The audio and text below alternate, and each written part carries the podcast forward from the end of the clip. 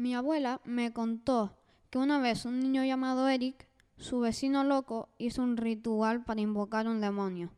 Un día por la noche, Eric fue a pasear al perro. Al pasar por la casa del vecino, vio algo inexistente. Fue rápido a su casa a llamar a la policía. La policía entró a la casa del vecino. No habían visto nada misterioso.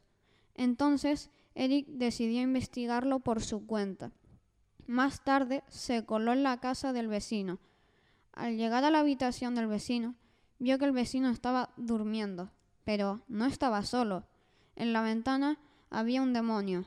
El niño, al verlo, se rascó los ojos y al volver a abrirlos ya no estaba. Al volver a casa, se quedó a pensar sobre si era una ilusión óptica.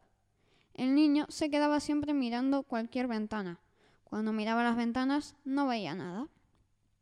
Un día, por la noche, decidió salir y pasear por la calle a ver si veía algo misterioso. Estaba pasando por la casa del vecino y volvió a ver el demonio en la ventana de su habitación. Se coló en la casa para acabar, para acabar con el demonio. Eric no entró a la casa, fue por el, jardín para intentar verlo. Después de tanto tiempo, lo encontró.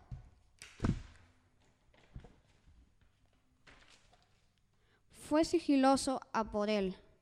Al estar cerca de él, el demonio le vio y le dijo, con voz maligna, Acaba con tu vecino si no quieres morir, y si lo haces, te contaré una historia. El niño aterrado le dijo, Lo haré, pero no me mates. Más tarde, Eric cumplió con lo que le dijo el demonio. El demonio fue a contarle la historia. Te voy a contar la historia. Hace mucho tiempo tu vecino y yo éramos amigos, porque yo también era una persona. Pero un día nos peleamos y me tiró por la ventana de su habitación. Entonces mi cuerpo acabó sin huesos y me volví como soy ahora. Un rato más tarde, el demonio quiso tirar por la ventana a su ex amigo.